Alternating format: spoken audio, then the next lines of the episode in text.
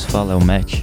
Primeira edição desse quadro que tem o intuito de informar e desmistificar alguns mitos e dúvidas que muitas vezes estão na concepção da população uh, quando falamos de corpo humano. Vamos tratar aqui da biologia humana e como ela se relaciona com o meio onde a gente está inserido. Alimentação, biohacking, bem-estar e outros tópicos que talvez possam surgir.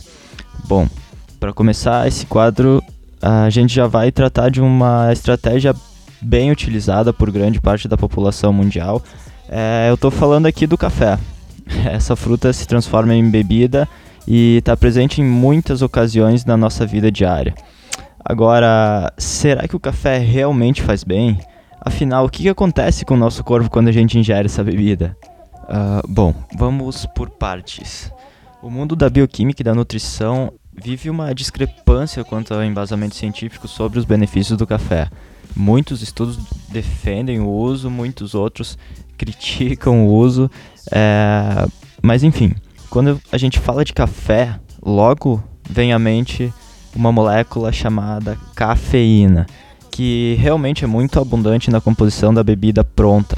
E a cafeína atua diretamente em nosso cérebro, mais especificamente na comunicação dos nossos neurônios, bloqueando receptores de, uma, de um neurotransmissor chamado adenosina, que é um neurotransmissor inibitório. Ele indica para o nosso corpo quando a gente está cansado.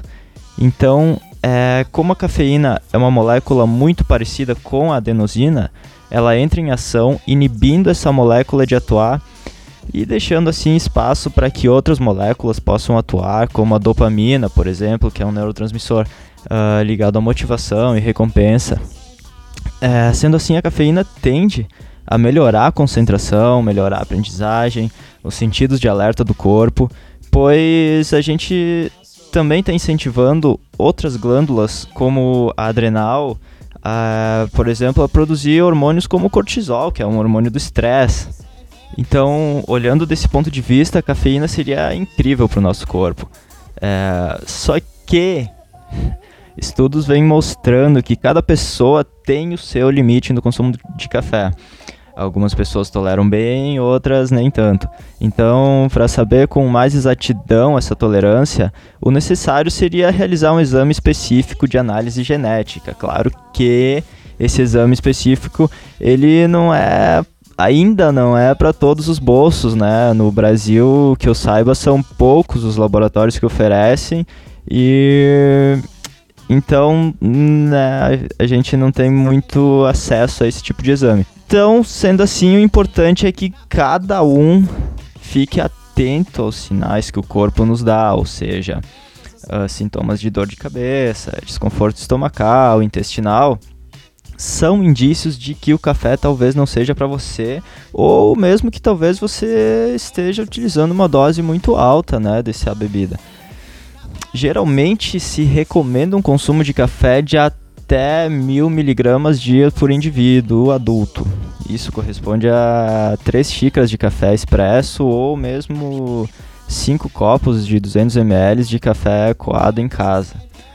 Nessas quantidades recomendadas, os estudos indicam que o café atua na redução de vários tipos de câncer, como do cérebro, uh, câncer de mama, de fígado, de próstata, e sem contar na redução do risco de diabetes, Alzheimer e mesmo doença de Parkinson. Essa condição de, de proteção para o nosso organismo que o café oferece é devido não exatamente à cafeína, mas aos polifenóis, que são outros antioxidantes atuantes. Uh, ou seja, o café é muito mais do que cafeína. Agora, alguns conceitos são importantes serem ditos que o consumo de café junto ou muito próximo de refeições pode reduzir a absorção de vários minerais pelo nosso corpo, como ferro, como magnésio, como zinco, e isso vale para os chás também, que contêm esses compostos. E vale também para a ingestão de café com leite. Por favor, é preciso evitar o consumo de café com leite misturado.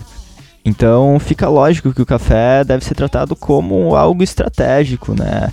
Uh, o café, quando ingerido na parte da noite, ele tende a, a acarretar em distúrbios do sono. Afinal, os efeitos da cafeína no corpo têm uma duração de 6 a 16 horas, dependendo de cada organismo.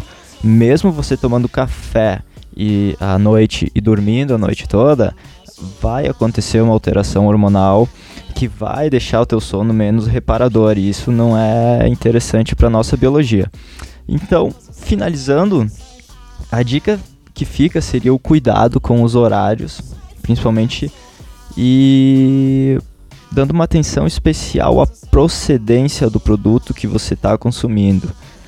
Primeiramente, orgânicos, via de regras, vão ser a melhor opção e, se possível, utilizar os biodinâmicos, que não são, eu não vejo muito nos mercados, porém a gente tem ótimas opções uh, se você pesquisar um pouquinho mais. O teu corpo vai agradecer muito. Então, pessoal, por hoje era isso. bom café para todo mundo. A gente se fala semana que vem.